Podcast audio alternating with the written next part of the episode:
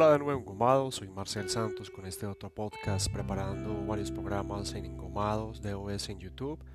Te invito a que hagas un pasito, paseíto cortico en nuestra página web www.engomadosconel2.com. Hoy seguimos hablando de personajes, hombres y mujeres que han cambiado desde la música a la sociedad y le han dado una nueva dimensión. Quiero hablar hoy de Carlos Gardel. Es importante para mí por muchas razones, porque está ligado a mi infancia, cuando escuchaba su música en esa Medellín de los 80, pero también porque el 24 de junio de 1935, en un terrible accidente aéreo, un confuso y complicado accidente aéreo en el aeropuerto de Medellín o La Herrera, en ese día, 24 de junio del 35, desapareció el que es conocido como Carlitos, el Zorzal, el morocho del abasto, el mago, el rey del tango, el mudo o incluso el troesma. Con su voz única e inigualable se le consideran más de 900 canciones de tango, en otros estilos de música, incluso como el folclore, la ranchera, la milonga, millares de discos vendidos, cantidades de entradas de cine en sus películas también, y composiciones, porque no solamente le dieron reconocimiento en Latinoamérica, en Argentina, sino que tuvo un reconocimiento a nivel mundial. Y cada vez que uno escucha sus canciones se piensa, como muchos de autores han relatado, cada día canta mejor. Compositor, actor de cine y cantante.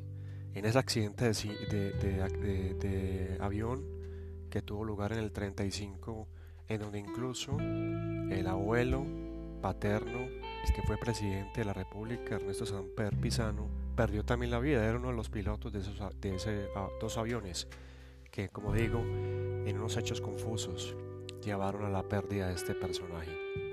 Se han tejido innumerables mitos, cuentos, historias, cantidad de libros alrededor de la vida y el misterio que rodeó Gardel, porque Gardel, aparte de tener una voz prodigiosa y de ser un top en el mundo icónico de esa Latinoamérica y el mundo, como les contaba, eh, era un hombre misterioso por varias razones. Eh, hay muchas cosas que se han dicho que probablemente no son ciertas y otras que también son, como decía un periodista argentino, Fernando Ferrari, poco falsas. Pero nadie puede decir que de Gardel eh, y de su vida y de su música y su historia hay tantas posibilidades de narrar tantas historias. Se dice que cantaba con su amigo José Razzano en los barrios bajos de un, eh, barrio muy, muy, muy pobre de Buenos Aires, el barrio del Abasto, y que fue creciendo su público a medida en que este fue cantando y ganando notoriedad. En el 1913, alguien los escuchó y los llevó a algo que se llama un bar, un cabaret que se llamaba Armenonville, frecuentado por muchos intelectuales y artistas y personas importantes de la época en Buenos Aires. Eh, y su dueño, al oírlos y al ver la capacidad que tenía de convocarles, ofreció un contrato. Y a un año después ya estaban en el Teatro Nacional y había eh, grabado varios discos y empezaron a crecer sus actuaciones en multitud y en fama. Incluso les cuento que en 1915, el 11 de diciembre, Gardel recibió un, balazo, un, disparo de una bala, eh, y siempre se quedó en su pulmón izquierdo. Y eso no, incluso no le pidió seguir cantando. Los hechos frente a este hecho, frente a este acto de violencia, fueron también parte de ese misterio que Gardel arrastró toda su vida. Eh, la inmortalidad de Gardel no está en duda, ¿sí? porque su música, a pesar de que es un género particular, ha trascendido la historia y ha trascendido. Y por eso lo, vinculé a esta historia de, transformación cultural, porque sigue estando vivo. Incluso les cuento que hace algunos años en, en varios trabajos que hice por municipios de Antioquia, en un municipio de Antioquia llamado Marinilla, me encontré con un personaje que incluso con su hermana y otras personas habían dicho que habían encontrado Gardel hace muchos años y que no había muerto en ese accidente y lo defendía a capa y espada. Decía Gardel que su música era importante porque era música para todo el mundo. Y así como lo hablaba el poeta griego Píndaro, su música y su canto sobrevivió a la ciudad, al mundo, a la historia, al contexto que en ese momento se estaba viviendo. Sobrevivió a ese, a ese momento y ha trascendido. Eh, como les contaba, sus letras eran inspiradas en diferentes géneros literarios. Se habla de que tenía de criollo, de modernismo, había mucho de machismo, por supuesto, en esas letras. Y hay que recalcar algunos como Volver, Tierra lejana mía, Mi Buenos Aires querido, salidos de esa música argentina donde él siempre se consideró eh, natal, porque eh, les contaba que hay un mito o una dificultad en establecer no, solamente dónde nació, sino cuál era como toda su relación, porque nunca se casó. Al tener 44 años, era muy normal que en esa época ya tuviera pareja, pero Gardel nunca se casó él tuvo un amor perpetuo con una mujer que consideró el amor de su vida, pero hay muchos rumores que hablan detrás de él. El rey del tango incluso consiguió contratos en todo el mundo, incluido Hollywood. En 1931 interpretaba Luces de Buenos Aires, su primer gran film o película con Paramount, y rodaría ocho películas más, entre ellas El día que me quieras y Tango Bar. Eh, es supremamente importante porque con el cine, no solamente con la música, sino con el cine, en donde, claro, en sus películas cantaba, se generó una gardelmanía. Como les hablaba, eh, volver por una cabeza, caminito, cuesta abajo, el día que me quieras, mi Buenos Aires querido, son algunos ejemplos de esas canciones que han generado innumerables versiones en todos los estilos y en todos los géneros de la música. El 28 de marzo de ese año 35 inicia desde Nueva York una gira latinoamericana que lo llevaría a Puerto Rico, Venezuela, Aruba, Curazao, Colombia, Panamá, Cuba y México, acompañado de otros como Alfredo de Lepera, que es eh, compositor de muchos de esos famosos tangos, y guitarristas como Ángel Domingo Riverol, José María Aguilar y Guillermo Barbieri. En esa época Medellín y toda Colombia lo aclamaba. El rey del tango era su mayor denominación en en esos territorios andinos.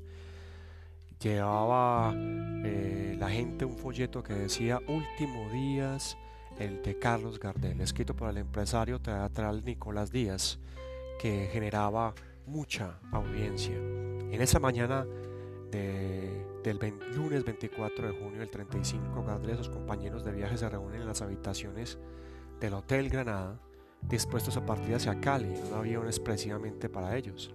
Estaba alegre, activo y ni nadie esperaba que ese día pudiera no solamente terminar su gira, sino su carrera artística y su vida. El, deseo final era llegar hasta Argentina. Una multitud estaba a las afueras del hotel y los fotógrafos tomarían las que serían sus últimas fotografías. Ese choque de dos aviones en ese aeropuerto local, hoy el aeropuerto local Hola Herrera, porque eh, el aeropuerto internacional queda a las afueras de Medellín, en el municipio de Renegro. Por supuesto, troncó lo que sería la presentación, la gira, la vida, la música. En ese avión, el trimotor Ford de la empresa Saco se desvió en pleno carreteo y de despegue y embistió, chocó con otro avión de origen alemán, Skafta que esperaba su turno para despegar. En varios libros se ha mencionado la disputa que tenía el piloto alemán de Skafta y el piloto colombiano de la empresa Saco, más adelante conocido como Bianca. Y ese piloto de ese avión estará ligado, por supuesto, a la historia del, que fue también presidente colombiano Ernesto Samper. Les hablaba un poco del de no hay una claridad acerca si fue francés, uruguayo o argentino. Muchos consideran que la versión uruguaya eh, de que nació en Tacuarembó eh, no es tan sólida, mientras que hay otros que consideran que la versión francesa tampoco lo es. Lo cierto es que Gardel tampoco le daba mucha importancia a, a su lugar de origen, porque él cantaba en español y tuvo un periplo bastante interesante por diferentes ciudades del mundo. Ya vamos a ver por qué. Eh, por uno de sus datos es que era hincha de Barcelona, del club, del Fútbol Club Barcelona, y en Argentina era hincha de Racing, por ejemplo, si te gusta el fútbol. Eh, Cardel estuvo en Cataluña y cuando los jugadores ah, del Barcelona en una final del campeonato de España contra el Real Madrid específicamente fue y les cantó a los jugadores que estaban lesionados en la enfermería esos jugadores lo aclamaron y les un plus y que les decía en Argentina era club era fan perdón del club de Racing de Avellaneda uno club de mucha tradición y probablemente el primer grande de Argentina que lo ganó todo. Y ese club, muchos artistas y famosos han sido eh, fanáticos de ese club argentino. Interesante porque incluso aquellos que puedan ir a, Nueva York pueden pasarse por el Rockefeller Center. Eh, en las paredes y en las columnas de la planta baja del Rockefeller Center, ese gran edificio gigantesco que hay en todo Manhattan, que fue inaugurado en el 33 y antes se llamaba la RCA, eh, edificio RCA. Ahí, en ese lugar, tenía ah, espacio y creo que todavía lo tiene la NBC. Eh, ahí, eh, al firmar un contrato con la NBC, cuando los estudios Paramount en Francia cerraron, Gardel estuvo trabajando mucho tiempo generando discos y generando una cantidad de proyectos. Según sus últimas o sus mismas declaraciones, sus únicos amores fueron su madre, el tango, las carreras de caballos que les fascinaban y Buenos Aires. Es una ciudad que él adoraba profundamente y creo que inmortalizó en, mi Buenos Aires, querido. Carlos Gardel en música y transformación cultural preparando uno de varios programas que vamos a hacer acerca de este y otros temas. Este podcast tiene la intención de que vayas y te recrees en la música de Gardel. Una música que no pasa, una música que deja de... aún puede uno sentir la fervorosidad. Y como decíamos al principio, parece que cada día canta mejor. En su música está plasmada una Latinoamérica pobre eh, y con ilusión, eh, con grandes pasiones y que claro, esa Latinoamérica viviría unas profundas transformaciones eh, y que Carlos Gardel presenciaría en un mundo completamente diferente al que nos tocó y que seguiremos viendo cómo va cambiando. Carlos Gardel es el zarzal, es el criollo de muchos y a pesar de los años que pase, a pesar de que desde 1935 su vida y su presencia desapareció, bueno, está aquí aún. Llama la atención, por ejemplo, cuán poca gente va al espacio que hay el aeropuerto Olaya Herrera, local de Medellín, y uno se sorprende a ver la cantidad de placas conmemorativas que de todo el mundo han enviado para recordar la vida y presencia Carlos Gardel. Carlos Gardel que luego de su muerte estuvo en, sepultado en Medellín, pero que inició luego sus restos mortales, un, un peregrinaje tortuoso hacia su Buenos Aires, donde creo finalmente debería estar, por supuesto. Así te, invito a escuchemos en estos podcasts, hoy hablando de Gardel, mañana probablemente otro personaje histórico. Eh, empezamos con Elvis Presley y seguimos con un latinoamericano enorme que trascendió las fronteras y que llevó el tango a todo el planeta, Carlos Gardel. Veámonos en Engomados en YouTube y escuchémonos.